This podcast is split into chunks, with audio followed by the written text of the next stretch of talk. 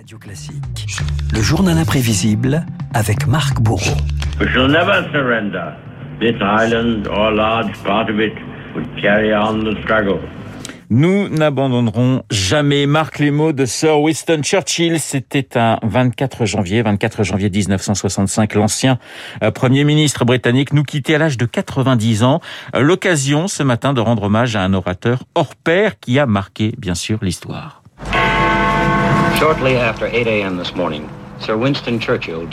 Et ce 24 janvier 1965, le vieux lion rend son dernier souffle et c'est tout le Royaume-Uni, le monde entier qui entre dans une période de deuil, obsèque nationale, défilé militaire sur les bords de la Tamise, une centaine de chefs d'État présents pour les funérailles. I think it's for everyone a very, very sad occasion. Spontanément, des centaines de milliers de personnes descendent dans les rues de Londres pour honorer la mémoire d'une figure majeure de l'histoire britannique. Churchill, vivra encore par son courage et son and, sens du uh, pouvoir.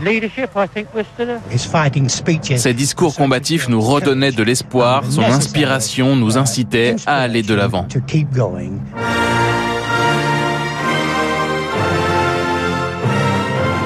Churchill, les armes avant les mots. D'abord, une carrière militaire, chef de troupe en Inde, au Soudan, en Afrique du Sud, puis reporter de guerre avant d'engager une carrière politique, député pendant 40 ans, deux fois ministre avant la fonction suprême. Indeed, now that I come to think of it, Quand j'y repense, it was at Westminster. c'était à Westminster que j'ai reçu toute mon éducation. My education.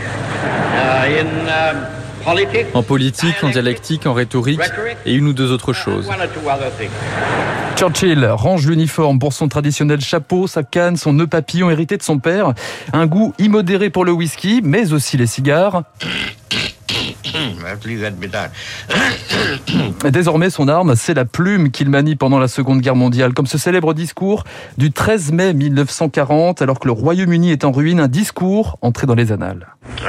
À la Chambre des communes, je dirais que je n'ai rien d'autre à offrir que du sang, de la peine, des larmes et de la sueur. Nous avons devant nous une épreuve des plus douloureuses, de nombreux et longs mois de combat et de souffrance. Many long months of struggle and of suffering. Alors Renaud Churchill, c'est évidemment un sens de la formule, hein, y compris euh, après la guerre, Churchill, inventeur d'une expression qui allait marquer les livres d'histoire. From Stettin, De Stettin sur la Baltique à Trieste sur l'Adriatique, un rideau de fer s'est abattu sur le continent. An iron curtain has descended across the continent. Français, c'est moi, Churchill, qui vous parle. Churchill, c'est aussi l'histoire d'un francophile, évidemment, un amour pour l'hexagone hérité de ses parents, qu'il met à contribution pour euh, participer à l'effort de guerre sur Radio Londres. Bonne nuit. Dormez bien. Rassemblez vos forces pour l'aube. Car l'aube viendra. Elle se lèvera, brillante pour les braves. Vive la France! Alors il roule un peu les airs, hein, vous, êtes Un d'accord petit peu, mais Renaud, c'est pas bon, mal, il se débrouille mal. très bien. C'est lorsque je suis Jeanne d'Arc que je m'exalte, disait euh, l'ancien Premier ministre, qui avait toujours un buste de Napoléon dans son bureau. Le vieux lion militera auprès d'Eisenhower d'ailleurs pour que les États-Unis reconnaissent la France libre en 1945. Prenez garde. Je vais parler français.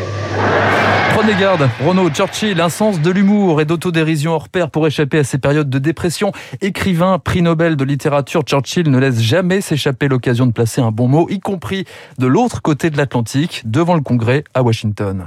Je ne peux pas m'empêcher cette réflexion. that if my father had Si been mon père avait été américain et ma mère anglaise, my mother British, je vous parie que je serais devenu votre président.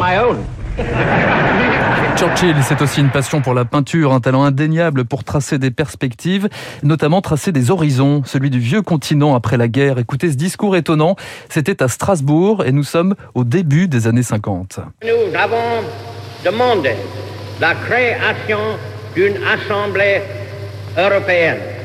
L'inépuisable richesse et génie de l'Europe seront une fois de plus la source même et l'inspiration de la vie du monde. Un quasi plaidoyer pour l'Europe, hein, 70 ans plus tard, 70 ans avant le Brexit, et 70 ans avant une période politique britannique où les mots ont visiblement beaucoup moins d'importance. Well, Mr. Churchill said, Mr. Churchill said, we gotta fight the bloody battle to the